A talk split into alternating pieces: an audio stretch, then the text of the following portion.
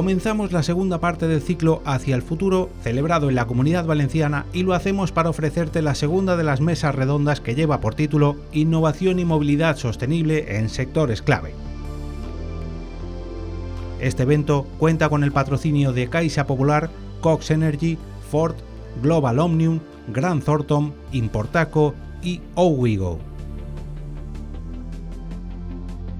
Para este panel contamos con la participación de Dionisio Campos, director de fabricación de Ford, Helen Valenzuela, directora general de Owigo, y Rubén Darío Urrestarazu, director de desarrollo de negocio de Bectalia.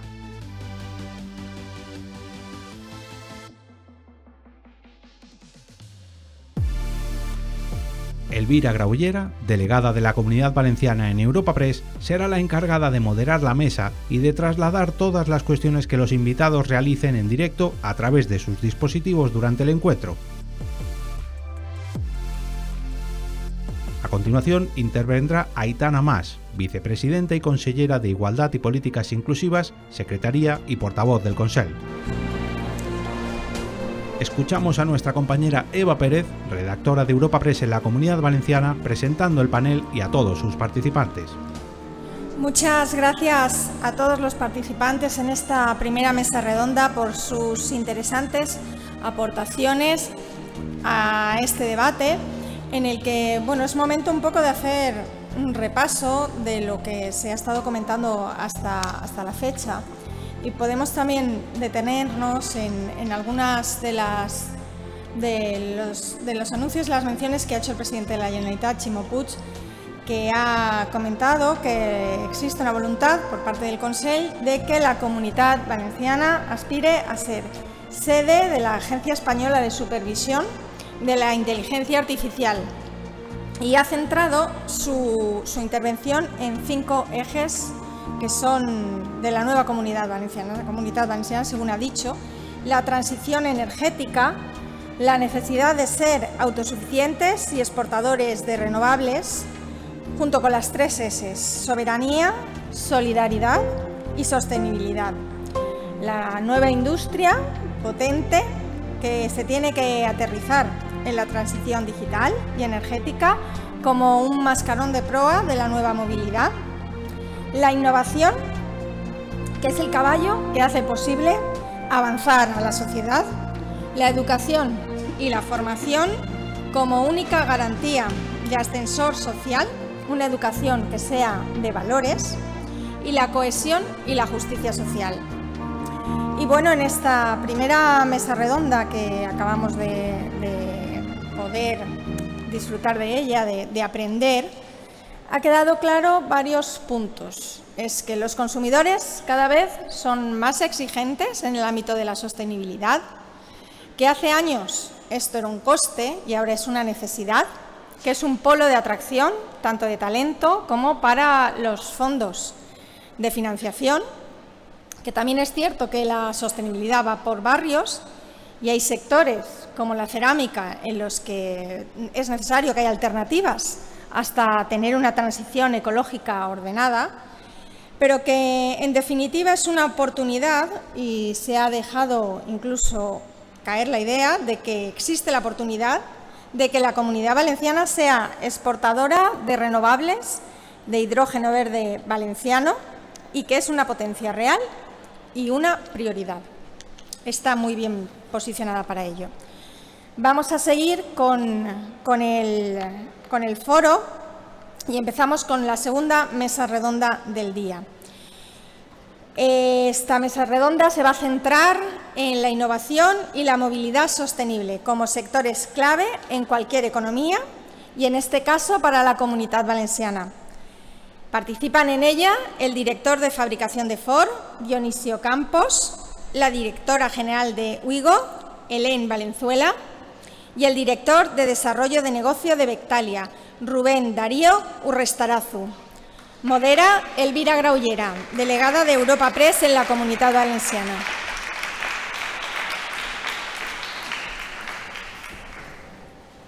Hola, buenos días a todos. Eh, muchas gracias a, los participantes en esta mesa redonda y al público asistente.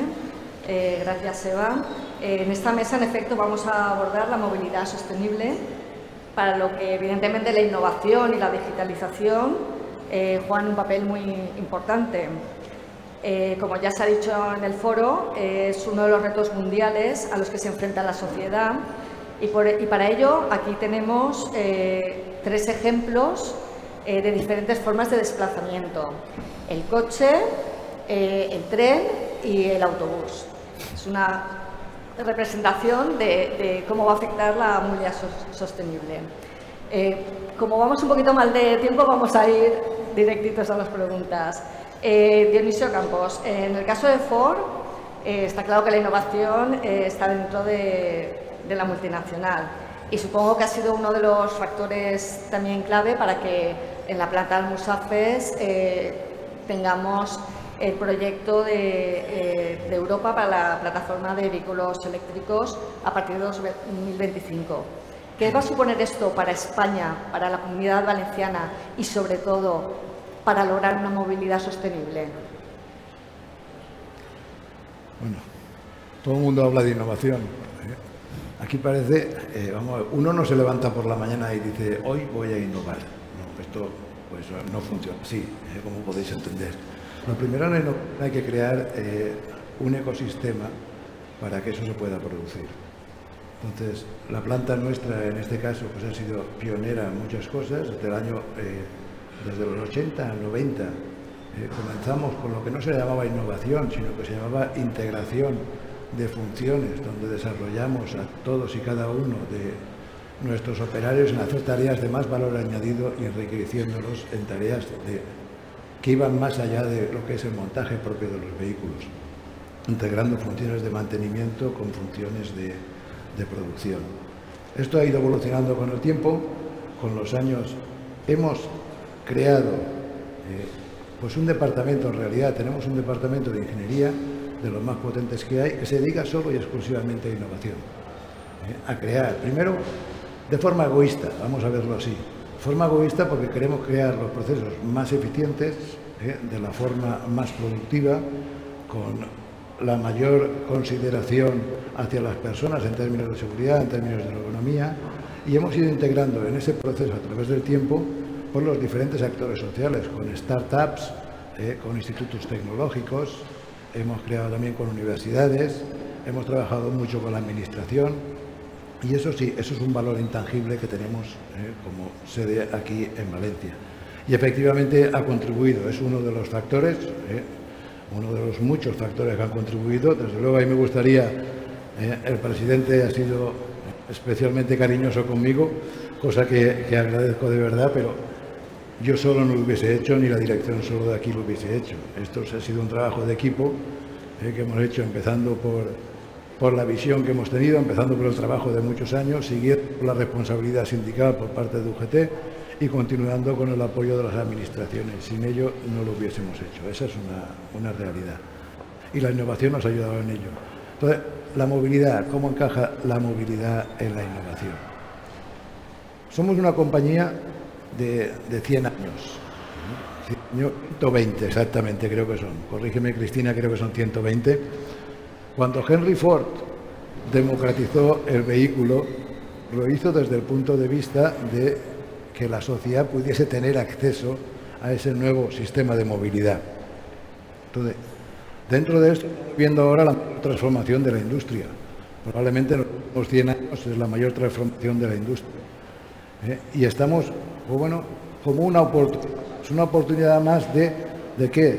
De introducir los cambios necesarios eh, en los productos de forma que podamos obtener una movilidad sostenible en línea con la visión que tuvo Henry Ford en su día para el nuevo requerimiento de la sociedad, dentro de lo que representa pues, un cambio que no tiene retroceso, un camino que no tiene retroceso, eh, dentro de la sostenibilidad, porque el planeta, como se dice, solo tenemos uno y de momento eso sigue siendo una realidad.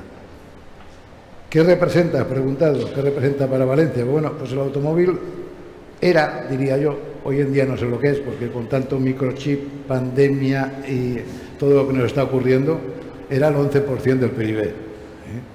Si recordamos, ¿eh? en el 73, ¿se oye? Sí.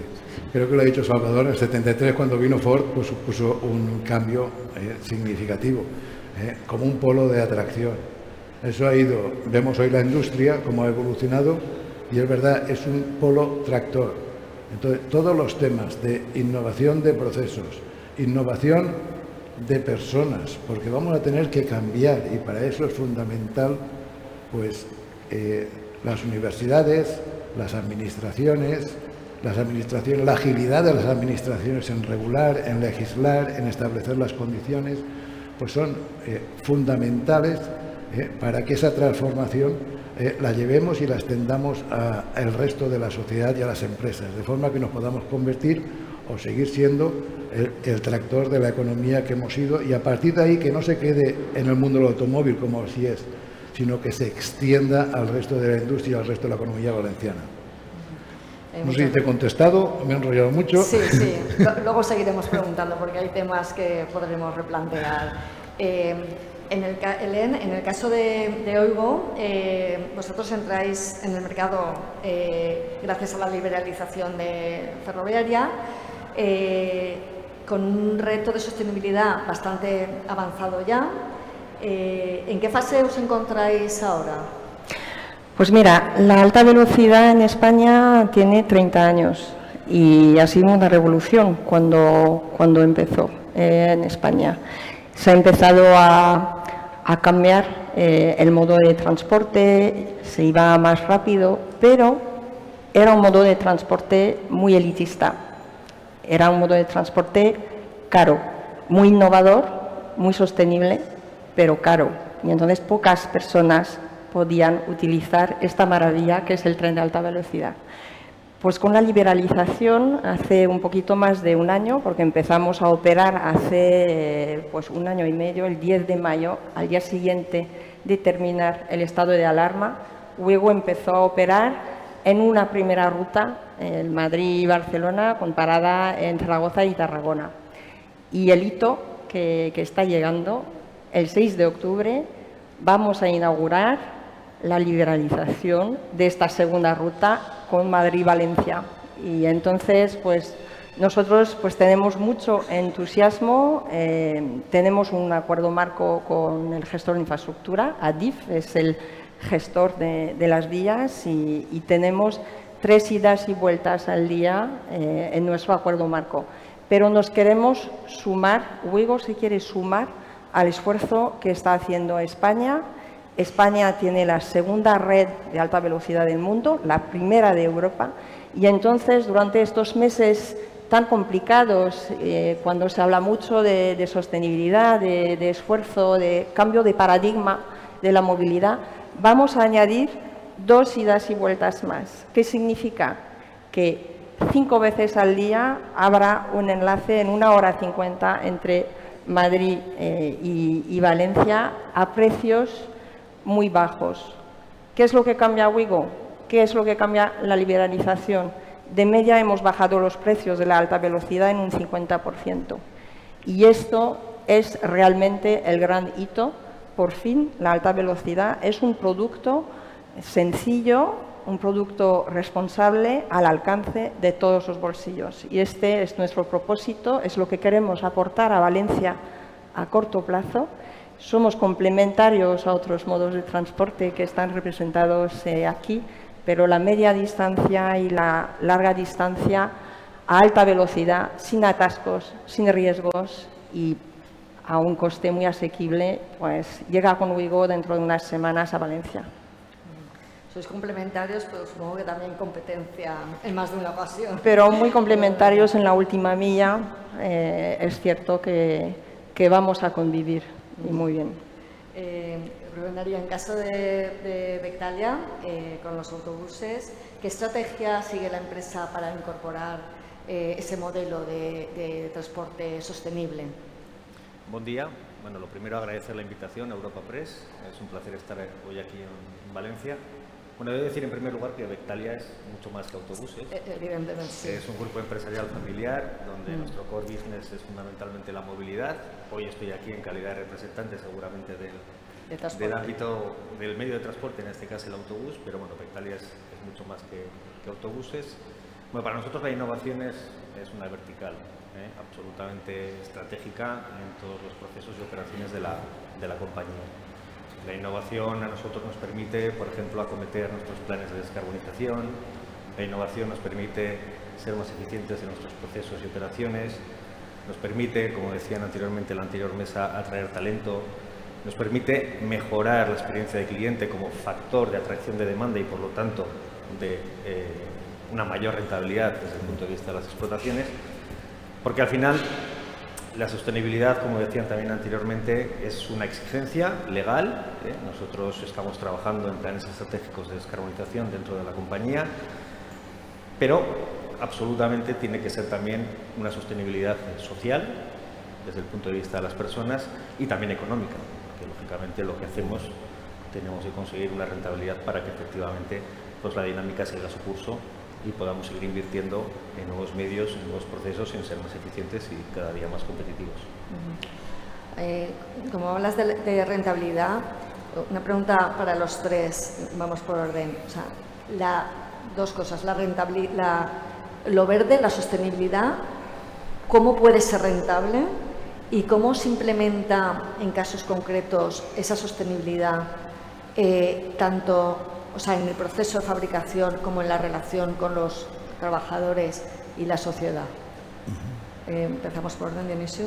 Yo no creo que es opcional, creo que es una realidad ¿eh? y creo que debemos responder a esa realidad. Vamos a ver, todo cambio, toda transición ¿eh? conlleva riesgos y conlleva oportunidades. Ahora estamos viendo un cambio hacia la movilidad eléctrica, que es bastante más sostenible. Entonces, ese cambio lo puedes afrontar de diversas formas, pero una realidad es que atendiendo a lo que nos piden nuestros clientes en estos momentos, tenemos que dar respuesta a esas necesidades. Entonces, desde la compañía, pues tenemos que ver cómo financiamos el negocio actual para transicionar a, un negocio futuro. Entonces, desde ese punto de vista, eh, desde Forsi lo tenemos bastante claro cómo debemos actuar. Hemos creado básicamente tres divisiones eh, que se dedican a motorizaciones eléctricas, otra que llamamos Ford Pro, que va dedicada una parte a la última milla, eh, como se decía por aquí, pero va a soluciones a profesionales. ¿Qué significa? Pues que sean más productivos, más eficientes, más rápidos y con mayor fiabilidad. Son que combinan temas de innovación de APPs con temas de movilidad eléctrica. Y a la vez tenemos otra que llamamos eh, Ford Blue, que se dedica a competir exactamente y a financiar el negocio actual con los modelos tradicionales. Entonces, combinando todo eso con la visión de que tenemos que ir hacia un modelo sostenible eh, de movilidad porque es lo que nos piden nuestros clientes y tenemos que hacerlo de forma efectiva, sí tenemos una apuesta muy clara.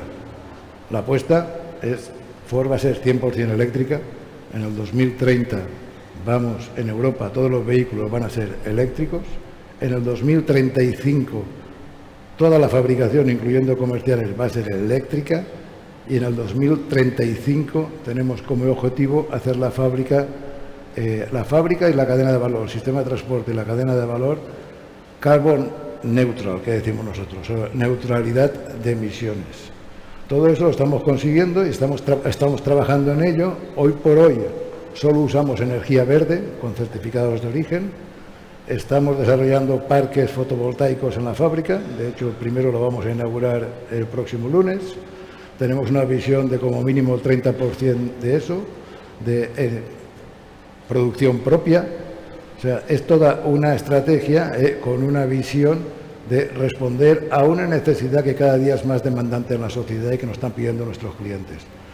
Sostenible eh, y a la vez que sea eh, fácil de usar y que les lleve valor añadido. Esa es nuestra visión. Helen, en vuestro caso. Sí, bueno, yo creo que la, pregunta de la rentabilidad eh, es clave. Eh, yo creo que no tiene sentido que un avión de 100 plazas eh, tenga esta huella de carbono tan alta entre Madrid y, Valencia.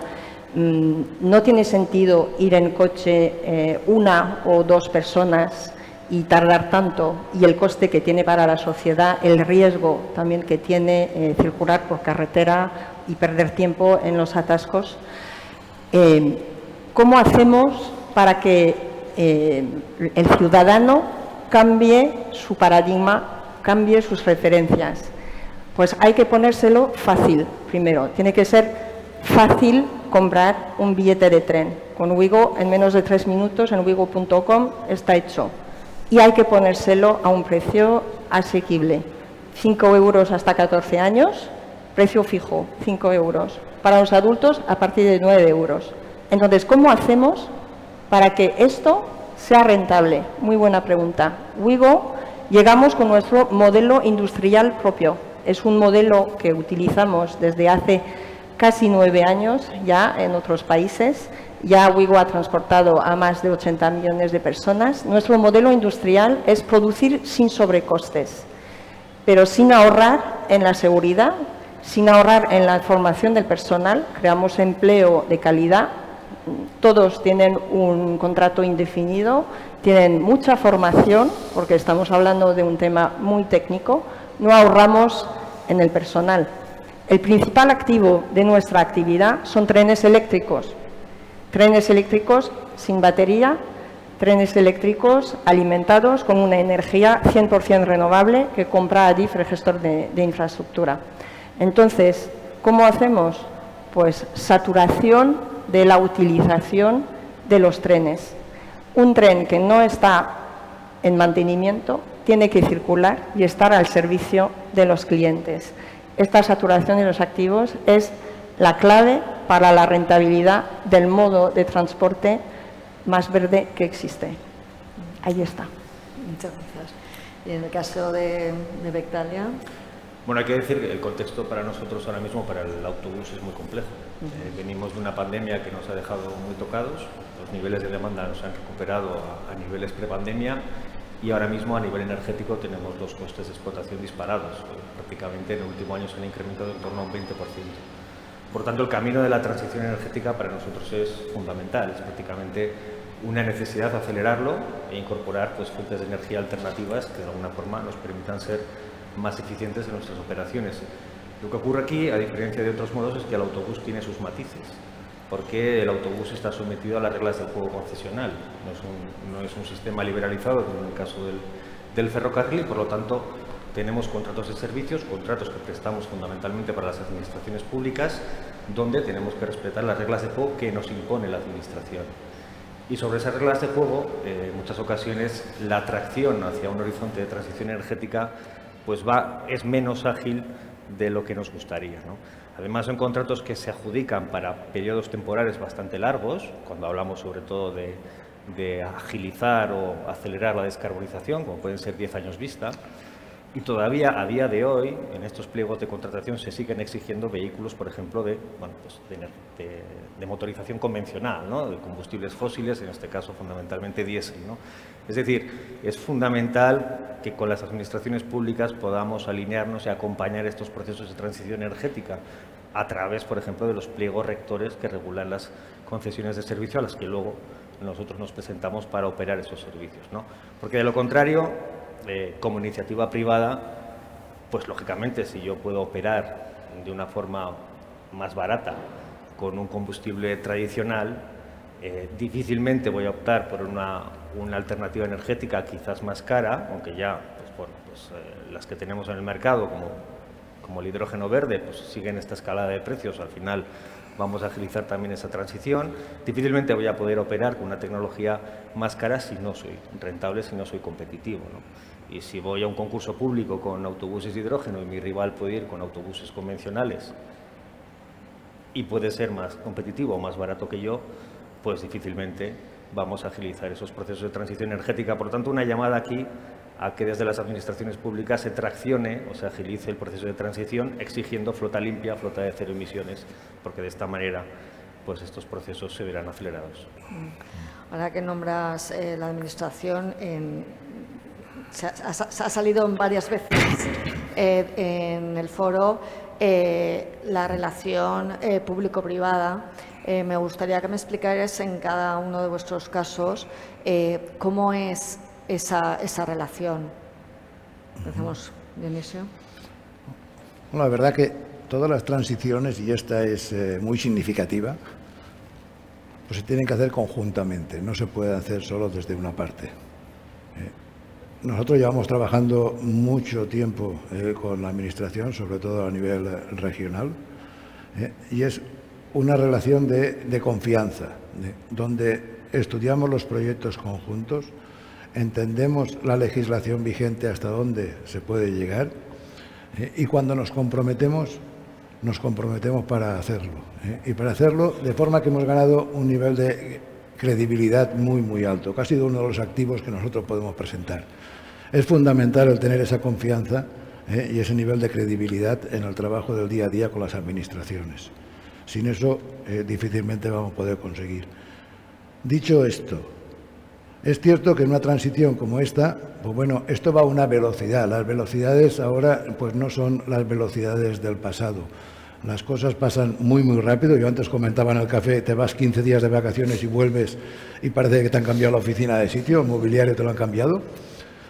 Eh, pues lo mismo ocurre con esto, es decir, estamos en una transición hacia la movilidad donde se quiere ir muy rápido. De hecho, nosotros tenemos previsto el año que viene a nivel global 600.000 vehículos eléctricos, pero es que dentro de dos años, en el 26, tenemos previsto dos millones de vehículos eléctricos.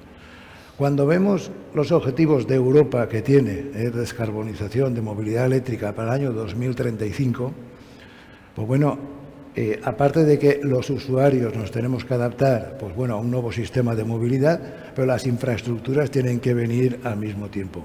Eso no está ocurriendo hoy.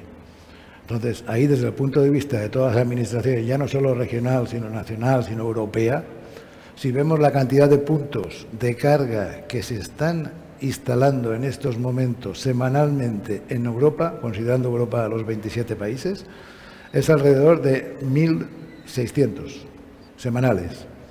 Para obtener eh, la movilidad que Europa pretende en el 2035, necesitaríamos instalar 10 veces más a fecha de hoy. Necesitaremos instalar entre 14 y 15 mil puntos semanales. Entonces, eso en algún punto tenemos que transicionar y tenemos que dar velocidad porque si no nos podemos encontrar que la apuesta tan fuerte que estamos haciendo por la movilidad, pues bueno, eh, no va a ir acompasada con los recursos. Vamos a poner, como se dice coloquialmente, yo soy de pueblo de aquí, el carro delante de los caballos y entonces vamos a tener un problema. Eh, en realidad eh, hay como tres apartados. ¿no? Por, una parte está la legislación, por otra parte la administración y por otra parte la, la empresa. Entiendo que es la empresa la que más tira para hace el camino y ralentiza más eh, la administración, normalmente en este caso. Sí, pero vamos a ver, si de verdad somos ambiciosos y queremos llegar donde tenemos que llegar, eh, tenemos que trabajar conjuntamente y en equipo, eh, con, legislando lo que tenemos que legislar, facilitando lo que tengamos que facilitar y dando acceso donde tenemos que dar acceso, como son los puntos de carga las infraestructuras. hemos hablado mucho de energías, bueno, en la fábrica yo tendré, no sé decir exactamente el número, pero alrededor de 100 puntos de carga ¿eh? de, vehículos eléctricos. Pues eso conlleva una infraestructura que tiene que venir detrás. ¿eh? En algunos casos, pues bueno, hay que hacer obras significativas. No podemos olvidar eso, porque si no difícilmente esa movilidad no va a ser sostenible y por muy sostenible que sea, el usuario no la va a aceptar. ¿eh? Porque está bien que vamos a tener que cambiar nuestros paradigmas ¿eh? de lo que es la movilidad, de forma que, vamos con los coches, cómo organizamos los viajes. ¿eh? Los puntos de carga rápido van a llegar, se habla ya de puntos de carga de capacidades que van a ir entre 500 y 1000, 500 está ahí, a 1000, salva de tiempos de carga de 10, 20 minutos. ¿eh? Se está estudiando el comportamiento de la batería para que eso ocurra, pero claro, lo primero que tienen que hacer es existir. Eso no está hoy ahí, pero tiene que existir esa facilidad de puntos de carga. Y eso es fundamental en esta industria. En el caso de Wigo, ¿cómo es esa relación público-privada? Pues mira, Uigo primero es una empresa ferroviaria, entonces tenemos mucha relación con la Agencia Estatal de Seguridad Ferroviaria. Estamos hablando de 300 kilómetros por hora de media. Eh, todo está muy, muy controlado, es normal, es así, es la regla. Entonces, eh, una relación eh, pues de cumplir con todas las reglas es lo primero homologar los trenes, eh, la interoperabilidad de los trenes, esto existe solo en los libros eh, o en los textos europeos. La realidad es que cada línea es de su padre y de su madre. Tiene unos circuitos de vía diferentes, tiene el RTMS nivel 1 o nivel 2, eh, no de la misma versión, especificaciones nacionales diferentes en todos los países. Es extremadamente complicado y hay que trabajar en confianza, como lo dices, hay que tener una legitimidad. Tenemos un ejército de ingenieros trabajando con la agencia para la, homologación. Luego somos un cliente. Nos vamos a dejar mil millones de euros en diez años en cánones mil millones de euros. Somos un cliente muy importante. España es una potencia de la alta velocidad. El ciudadano español, a través del Estado, ha invertido más de 65.000 millones de euros en la red de alta velocidad más larga de Europa. Ahora toca el return on investment. Y entonces lo que toca es la liberalización y que más operadores vengan a eh, pues, apoyar la financiación y es lo que estamos haciendo. Entonces, somos un cliente, un cliente importante de ADIF, del gestor de, infraestructura. Y, luego, pues por supuesto, somos un aliado eh, político eh, también para España en sus objetivos de descarbonización. Nosotros somos un aliado. Eh, el tren mm, tiene una huella de carbono 50 veces menor que el coche y 80 veces menor que el avión.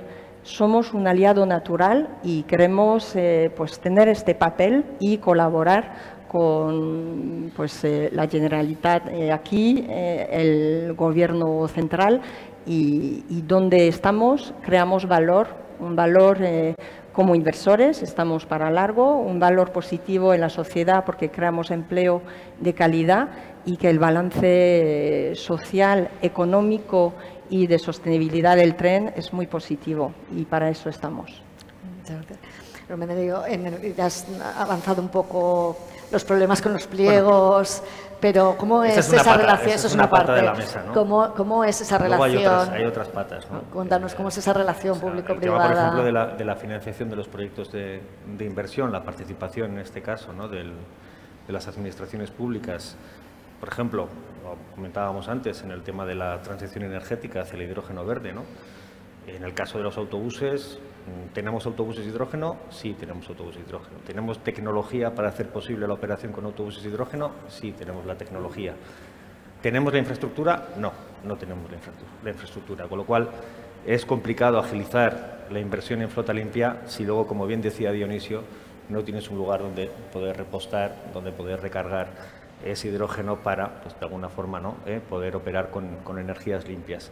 Y eso pues, está yendo lento. Es verdad que existen iniciativas eh, muy interesantes a través de los programas de los fondos NEX, que se han presentado muchos proyectos de inversión, pero a día de hoy existe un atasco en lo que es la, agilidad en la adjudicación de estos, de estos proyectos, que al fin y a la postre pues, seguramente supongan un freno ¿no? a la llegada de, de alternativas energéticas que son indispensables.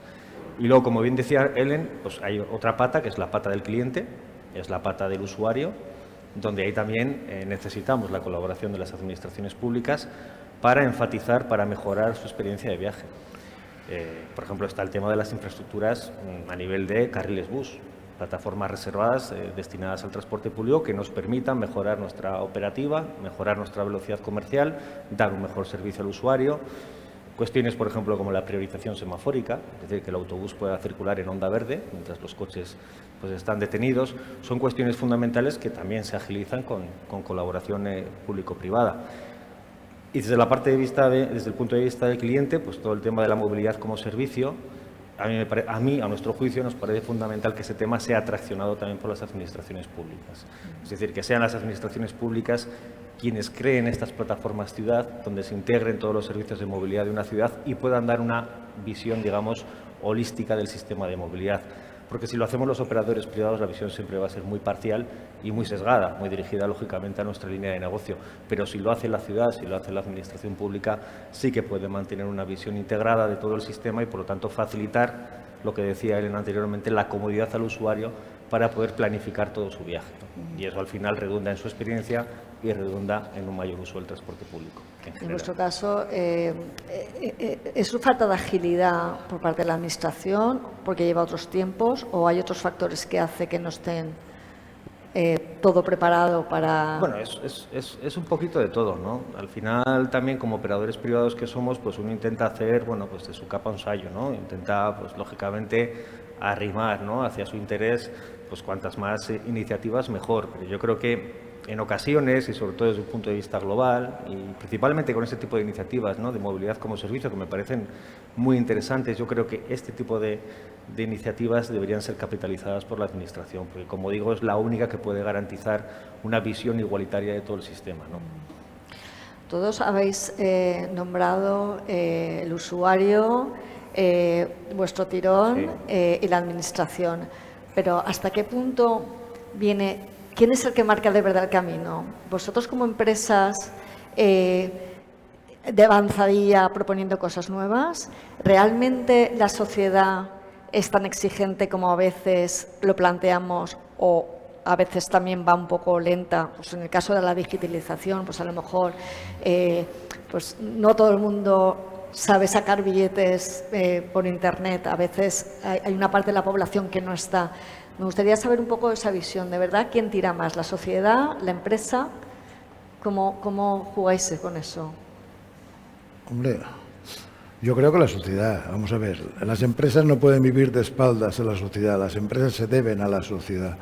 Entonces, las empresas deben entender ¿eh? qué demanda la sociedad ¿eh? y con qué parámetros lo demanda.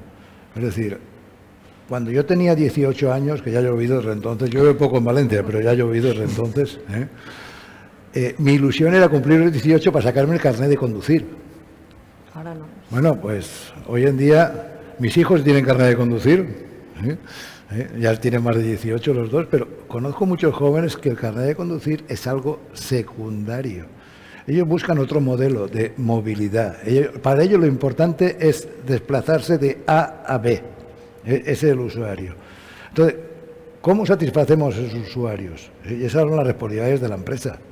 ¿Eh? Las empresas tienen que ser, por eso, el vehículo eléctrico y conectado, se dice. ¿Conectado con qué? Conectado con la ciudad, dándole una serie de capacidades que pueda ofrecer una serie de servicios. Entonces, sin eso, tú puedes tener la mejor empresa del mundo, que si los usuarios, eh, o el mejor producto, que si los usuarios no lo quieren, ¿eh?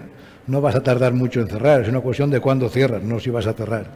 Entonces, el usuario es el que dicta el comportamiento de la empresa y la empresa es la que busca las oportunidades precisamente para atender esa necesidad del usuario. Estoy totalmente de acuerdo contigo. Eh, vamos, el cliente es el que manda. Yo estoy encantada de ver en los trenes pues, nuevos perfiles de jóvenes, estudiantes, muchos autónomos. Aquí en Valencia el tejido empresarial está compuesto de muchas pymes, de muchos autónomos, pues llevamos eh, a, muchos clientes eh, con este, este motivo de, viaje y familias, cochecitos en el carrito del bebé, muchísimo. Y, entonces, pues eh, las empresas, somos empresas privadas, no recibimos subvenciones. no, si esto no funciona, si el cliente no compra el billete, esto no funciona. Entonces yo creo que lo que tira es lo que quiere el cliente, hay que ponérselo fácil y darle un buen producto a un precio asequible. Totalmente de acuerdo con mis compañeros de mesa. Eh, añadiría que la movilidad al final es un medio, es un medio para acceder a otro objetivo mayor, ser un puesto de trabajo, educación, sanidad. Al final nos desplazamos con intención de hacer otro tipo de actividades posteriormente y la accesibilidad es fundamental, que se garantice, porque eso al final traerá, también igualdad social. No es de recibo que en pleno siglo XXI una persona que no tiene carne de conducir y que no tiene acceso al coche tenga que renunciar a un puesto de trabajo porque no tiene capacidad para llegar a él, porque igual tiene que coger tres medios de transporte y hacer ahí un cambalache de coordinaciones para tardar, bueno, pues eh, para hacer 45 minutos de viaje o una hora de viaje todos los días a su puesto de trabajo y esas realidades pasan, esas realidades pasan. Entonces, de alguna forma, tenemos que ser capaces, ¿no? en colaboración con las administraciones públicas, de fomentar ¿no? una movilidad sostenible pues, a los asuntos de movilidad obligada, ¿no? como son el trabajo, los estudios, la sanidad, etcétera, ¿no? Y ahí es fundamental las herramientas. Esta comunidad se precia de tener una ley de movilidad y es, es muy valiosa, además ya tiene ya una década de, de existencia, pero sin embargo en esa ley de movilidad faltan instrumentos de regulación, por ejemplo, ¿no? pues de desplazamientos hacia grandes áreas generadoras, por ejemplo, de, eh, de, movilidad, para que de alguna forma bueno, pues articulen servicios de transporte y que de alguna forma pues esas personas que se desplazan hasta estos lugares pues, lo puedan hacer por medios sostenibles. ¿no? Vamos a ir acabando ya. Dos, dos preguntas más. Eh, ¿Cómo creéis que puede afectar a vuestros planes toda la crisis energética que estamos viviendo en la actualidad? Dionisio. No, no, no es una isla, es decir, eh, la evolución hacia el coche eléctrico eh, creo que en estos momentos no es eh, negociable, vamos a tener que transicionar.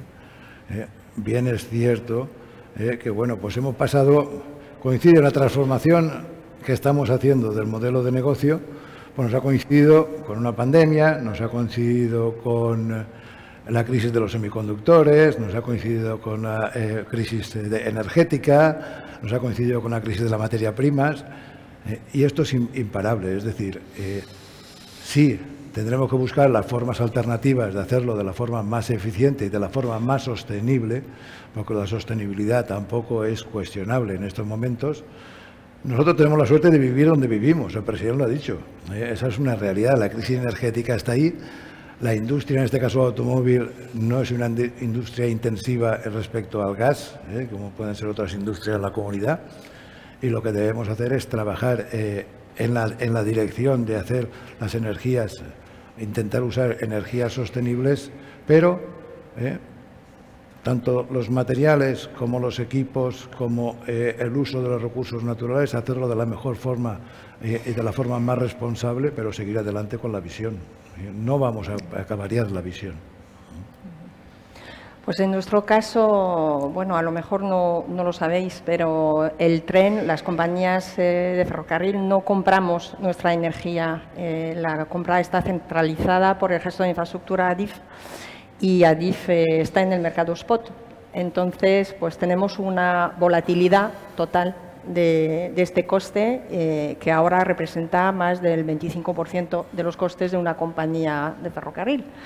Entonces, eh, es cierto que, que, es un desafío y estamos trabajando codo con codo con el Ministerio, con ADIF, a ver qué cambios legislativos eh, se podrían aportar para considerar que pues, este sector es electrointensivo, lo es. Creo que ADIF es el primer consumidor de electricidad en España y, hay que hacer algo. Lo cierto es que nosotros no podemos repercutir eh, este aumento tremendo de los costes a nuestro cliente, porque si no, pues eh, sería parar en seco la liberalización. Es que si aumentamos los precios, el cambio modal no se hará.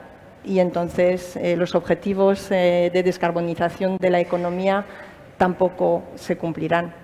Entonces tenemos esta responsabilidad común. Se hablaba, hablábamos antes de, de nuestra relación eh, pública-privada y creo que ahí hay un gran trabajo eh, que hacer con la Administración y buscar las soluciones eh, a muy corto plazo. Caso? Bueno, lo he comentado anteriormente, ¿no? nuestros costes energéticos han incrementado en un 20% prácticamente en el último año. Esto supone una auténtica para la cuenta de explotación es, absolutamente dramático, por lo tanto, de cara a agilizar la transición energética estamos dispuestos y de hecho tenemos varios proyectos vinculados con el hidrógeno verde, también vinculado con el, con el uso de biogás en, en, la flota, además en proyectos interesantes dentro de lo que es ya el espectro de la economía circular, ¿no? de aprovechamiento, por ejemplo, pues bueno, de lo que serían los productos ¿no? en estaciones depuradoras, como puede ser el biometano, como biogás para utilizarlo en la flota de, autobuses. Es decir, que estamos un poco investigando eh, alternativas energéticas que nos permitan ser más eficientes, pero, como decía también anteriormente, tenemos los condicionantes de la infraestructura, ¿no? que de alguna forma no acompañan el proceso con la suficiente agilidad. Veo que todos sois optimistas, eh, realistas. bueno, realistas pero optimistas. Eh, para concluir, me gustaría que dierais un último mensaje. En el caso de Ford ya has eh, comentado que todo sigue adelante, incluso al, haber renunciado al PERTE no, no, va a dificultar los planes que están previstos. Eh, me gustaría que enviarais un último mensaje para cerrar la mesa. Me extrañaba que no saliese el PERTE. Ya lo, ha nombrado en, algún punto. No, vamos a ver, vamos a ver. Eh, el PERTE, eh, sí, me, sí, me, gustaría hablar de él un momento. El PERTE no se trata de renunciar o no renunciar. Yo he hablado antes eh, de lo importante que es tener una comunicación fluida, transparente y creíble entre empresa y administraciones públicas. PERTE, siendo un programa eh, muy atractivo, es cierto. Eh, está basado, eh, las normas del PERTE están basadas en unas inversiones en unos tiempos y conlleva pues, bueno, una serie de requisitos de un número de empresas que tenemos que estar juntas en una especie de unión temporal o llamémoslo como queramos. Entonces, cuando se hace el análisis y se ve que el análisis, los tiempos de inversión no encajan con los tiempos que dicta la Unión Europea con el PERTE, lo que llegamos es a una comunicación abierta, transparente, es decir, no podemos arrastrar a 35 empresas, que era nuestro caso, con nosotros, en algo que nosotros no vemos que podamos cumplir y perder credibilidad con el gobierno español y el gobierno español con Bruselas. No nos podíamos permitir eso. Y por eso lo pusimos en la mesa. ¿eh? ¿Y eso qué significa? Pues que vamos a seguir trabajando. Nos hemos emplazado para seguir trabajando ¿eh? en buscar alternativas dentro de la legislación vigente que tengamos en el momento que se ocurra, tengamos mayor definición. Eh, ni más eh, ni menos. Eh.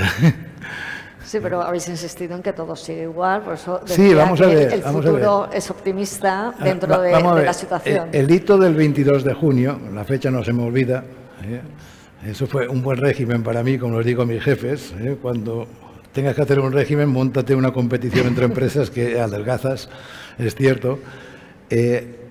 Lo que vino a decir es que en el caso de eh, Valencia era la planta elegida para fabricar la siguiente generación de eléctricos. Eh, entonces, ahora lo que tenemos que hacer y donde estamos es imponer todas esas condiciones para de verdad hacer ese proyecto una realidad. Eh, por eso la definición del proyecto se nos está retrasando. y en eso seguimos trabajando. No ha cambiado absolutamente nada. Como dijo el presidente en unas declaraciones súper acertadas, no cambia la estrategia, lo que cambia son los tiempos ni más ni menos. Un futuro bueno. Eh, ¿cuál ¿cómo ves tu el futuro para vosotros? Pues mi futuro es una fecha, 6 de octubre, aquí en Valencia, inauguración de WIGO, Madrid-Valencia, directo. Y entonces, pues estáis invitados, os invito a que entréis en nuestra web, wigo.com, en la app O-U-I-G-O, We de sí, Go de vamos, es muy fácil y nada, a viajar, a disfrutar de la vida y de una movilidad sostenible. Pues bueno, hilando con el tema de la movilidad sostenible, nuestra visión es una visión eh, de complementariedad. Antes hablabas de competencia, yo creo, no, no estoy de acuerdo con eso. Yo creo que tenemos que ser todos los modos complementarios dentro de lo que es el ecosistema de una ciudad. Seguramente aquí falta una representación de los modos, digamos, de movilidad personal, ¿no? O no motorizados, que también es, importante, es una parte importante también de, dentro del negocio de la movilidad. Y para lograr esa complementariedad, para lograr esa visión sistémica eh, del negocio, sobre todo que impulse la demanda de, modos sostenibles o por lo menos de modos de transporte colectivo, necesitamos, como digo, alguien que traccione esa visión sistémica de todo. Y para mí ahí la Administración juega un papel determinante. Pues muchas gracias a todos por participar. Espero que os hayamos aportado todos claves de, lo que va a ser el futuro de la, de la movilidad sostenible y seguimos con el evento. gracias.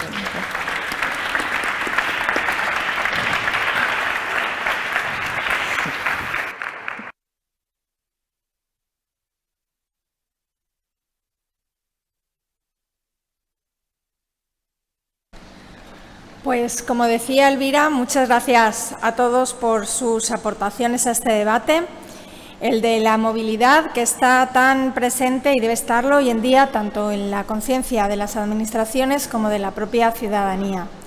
Es el turno ahora de la vicepresidenta, portavoz del Consejo y consellera de Igualdad y Políticas Inclusivas, Aitana Más, bienvenida, quien aportará sus reflexiones sobre las cuestiones que estamos debatiendo en esta jornada. Bienvenida, presidenta, vicepresidenta.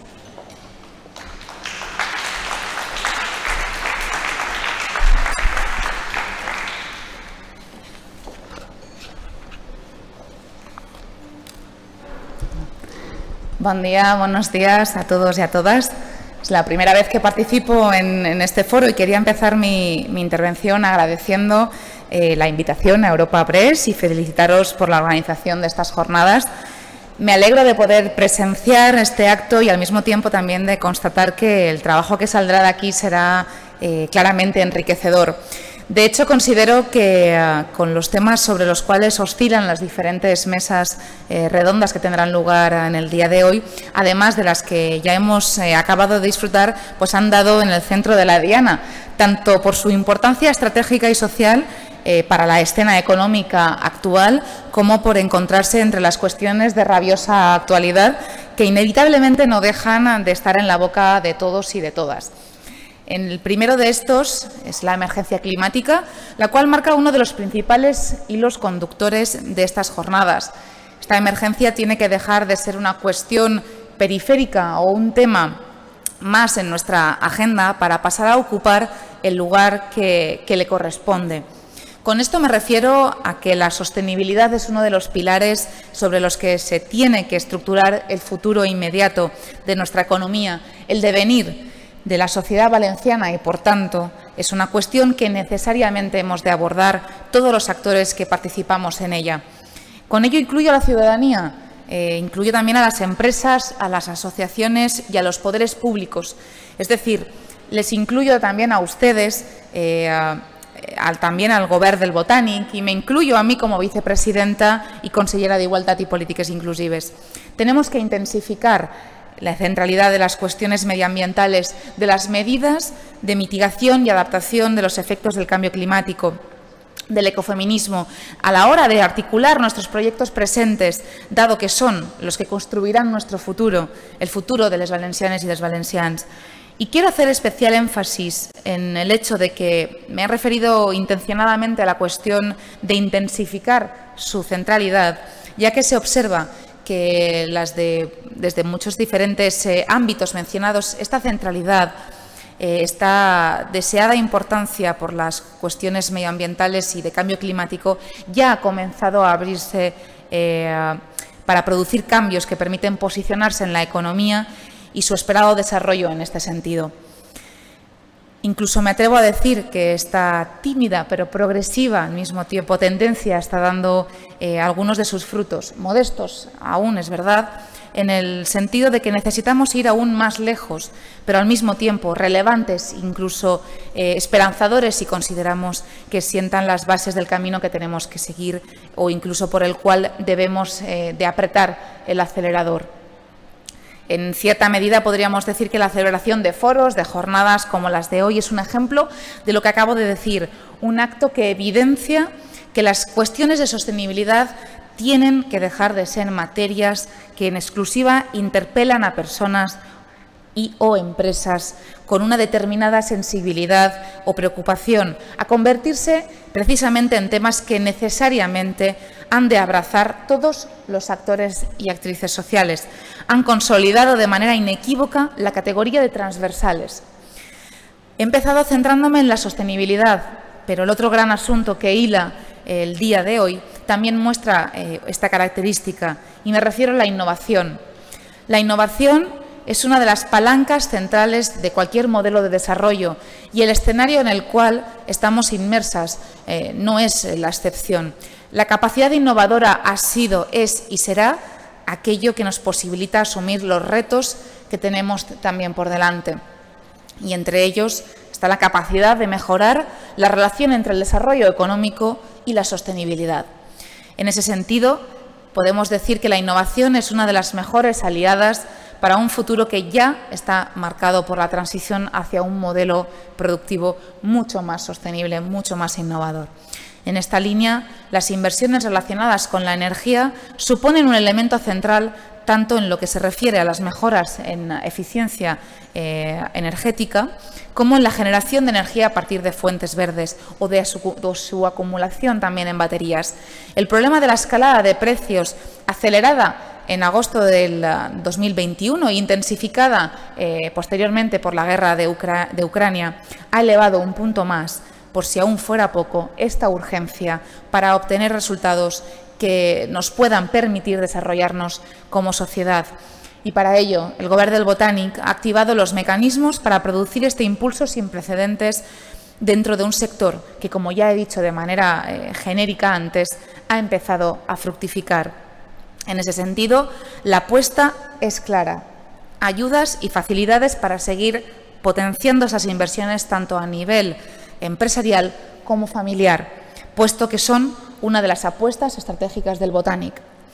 En esta línea me gustaría poner en valor la trayectoria seguida desde la llegada del Botanic eh, o del gobierno del cual formo parte. El año pasado, los datos recogidos por la Unión Europea mediante el Regional Innovation Scoreboard ubicaban a la comunidad entre las autonomías del Estado que más habían mejorado la posición de su rendimiento en innovación respecto al 2014. Hecho que produjo que nuestro territorio pasara a encontrarse dentro de la categoría de regiones europeas moderadamente innovadoras plus, hecho que nos ha hecho llegar a, igualar a otras comunidades autónomas tradicionalmente eh, punteras en estos eh, ámbitos como es Cataluña y como es también la comunidad eh, foral de Navarra. Asimismo, los datos del Instituto Nacional de Estadística también recogen que los incrementos en gasto en innovación empresarial en los últimos años en nuestro territorio han eh, superado, no sin esfuerzos, lo tengo que decir, la media del Estado. Incluso quiero destacar que en el periodo 2017-2019 hemos sido quienes hemos liderado estas inversiones. Con esto no quiero evidenciar en exclusiva el trabajo del, del Gobierno valencià ni, y del ecosistema empresarial en este ámbito. También quiero expresar que tenemos que seguir con la mirada larga para poder ir más lejos, para seguir sumando esfuerzos, ya que, como he dicho con anterioridad, hemos sentado las bases del camino, pero ahora queda todavía apretar eh, de manera clara y decidida el acelerador. Del mismo modo, un último hecho que creo que no podemos pasar por alto es que este año Además, eh, contamos con la particularidad de que la ciudad de Valencia ha sido nombrada Capital Europea de la Innovación, ocasión que sitúa a una de las ciudades centrales para la sociedad valenciana y para nuestra economía en el foco de las miradas que buscan diseñar proyectos innovadores eh, para, la presente y, para el presente y para el futuro. Además de suponer eh, un esfuerzo extra también del reconocimiento de las prácticas innovadoras, su carácter internacional y el posicionamiento en el mapa de Valencia como una ciudad referente también en este campo. En otro orden de cosas, estos dos hilos conductores centran eh, en especial atención en nuestro modelo de movilidad también nuestra vertebración territorial, dos cuestiones que indiscutiblemente van de, la mano y que tampoco pueden faltar en las agendas europeas del progreso, como es el caso de la agenda botánica. Uno de los aspectos fundamentales a la hora de hablar sobre nuestro modelo de movilidad son las transformaciones que tienen que asumir nuestras ciudades, nuestros municipios y también nuestros barrios. Algunas de estas localidades ya han sacado una considerable ventaja y es debido a que empezaron las transformaciones antes de que la necesidad de estas pasara a convertirse en la urgencia que hoy en día es. Dicho de otra manera, la emergencia climática llegó cuando ya estaban desplegando los retos del cambio. En este sentido, resulta inevitable volver a hablar del caso de Valencia como ejemplo de líder de la movilidad eh, y como alicantina, además me parece un referente a tener presente en cuanto a las facilidades a la hora de desplazarse en bici o en otros medios de transporte menos contaminantes, como podría ser el caso de los patinetes eléctricos y similares. Un modelo diferente, el cual es uno de los eh, factores que explica que en este año 2022 haya vuelto a ser considerada como la ciudad más saludable del mundo por, por segundo año consecutivo. Por otro lado, y en vistas de abordar la cuestión eh, también desde la movilidad, que va más allá de las cuestiones estrictamente urbanas, no olvidamos que las políticas de movilidad no se pueden centrar en exclusiva en los medios de movilidad, eh, en los medios de transporte de individuales, a pesar de necesitar el apoyo de innovaciones como los coches híbridos o también los eléctricos para articular un modelo de movilidad en clave verde. Pero las transformaciones en materia de movilidad se tienen que abordar con el rigor que requieren. Los cambios tienen que ser, como en este caso, holísticos para obtener los resultados que esperamos. Y con todo esto me refiero al caso del despliegue de la red ferroviaria, el cual tiene que ser una prioridad en la que las instituciones públicas tenemos que duplicar nuestros esfuerzos con el fin de que esta transformación se convierta en una realidad. Las cercanías y la larga distancia son indispensables para que cualquier sociedad moderna funcione mejor. El caso particular que vivimos eh, las valencianas y los valencianos es inalcanzable, inconcebible dentro de los marcos de una economía como la nuestra. Los atrasos y las cancelaciones no, eh, no son solo efectos eh, colaterales que afectan puntualmente en nuestras vidas, son obstáculos inaceptables para el buen funcionamiento de una estructura social, de un motor económico, que dependen de una buena y correcta conexión del territorio. El despliegue de las infraestructuras ferroviarias también resulta tangencial para hacer posible que la comunidad esté a la altura de las particularidades de la realidad medioambiental. Una adecuada inversión en estos tipos de infraestructuras implicaría una vertiginosa caída de la huella de carbono en nuestros desplazamientos, un ahorro sustancial en el consumo de energía en términos eh, generales, además de una reducción del precio que todas y todos tenemos que soportar con o sin escalada de eh, precios energéticos. Y estas cuestiones, al mismo tiempo, de manera inevitable, inciden de manera eh, directa en la competitividad de nuestro territorio y de las empresas y asociaciones que desarrollan su actividad y sus proyectos profesionales. Somos una tierra que dispone eh, de todos eh, los requisitos, de todos eh, los condicionantes necesarios para proporcionar estas mejoras en competitividad, para generar una prosperidad que no solo se quede en el terreno de los negocios, sino que tenga la capacidad real de permeabilizar en la totalidad de la sociedad valenciana. Y con esto hago referencia también a la capacidad para vertebrar el territorio valenciano, de desconcentrarlo y de descentralizarlo de manera efectiva de norte a sur, haciendo que las comarcas que todavía están en las, antípodas, digamos, del desarrollo de estas infraestructuras se conecten por fin con el resto de pueblos valencianos, con el resto de las regiones europeas. En este sentido, igual de importante que las cercanías es la red ferroviaria de mercancías, la cual resulta indispensable para el desarrollo futuro de muchas empresas valencianas, de muchas pymes, de sectores industriales de los cuales se les facilitaría una vía de salida para el intercambio, para el comercio de materias primas y también para mercancías. El corredor mediterráneo es una reivindicación que falta poco para que la podamos incluir como histórica, es una condición necesaria para propiciar las mismas particularidades de desarrollo que otros territorios. Em, hechos como la construcción de la gigafactoría de baterías de Volkswagen lo corroboran, puesto eh, que su entrada vendrá de la mano de la finalización de las obras ferroviarias imprescindibles para este proyecto, para que este proyecto pueda ser eh, o tenga una eh, rentabilidad económica y también sea un proyecto socialmente que, eh, digamos, rentable, que es lo que todas y todos deseamos.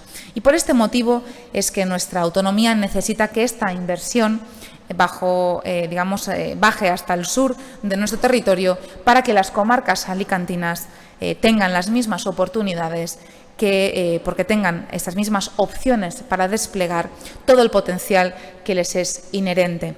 Además de que puedan hacerlo en coherencia con eh, la apuesta por la sostenibilidad del nuevo modelo económico que estamos construyendo.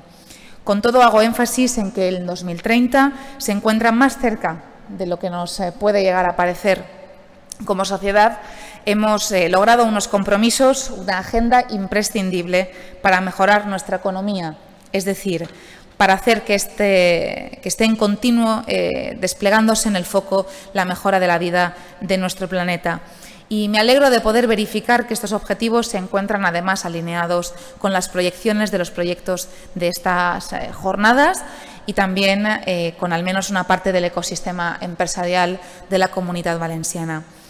Y por último, quiero además volver a agradecer eh, su invitación a estas eh, jornadas y desearles además que continúen disfrutando de ellas, que aprendan y que pasen un muy buen día. Muchas gracias.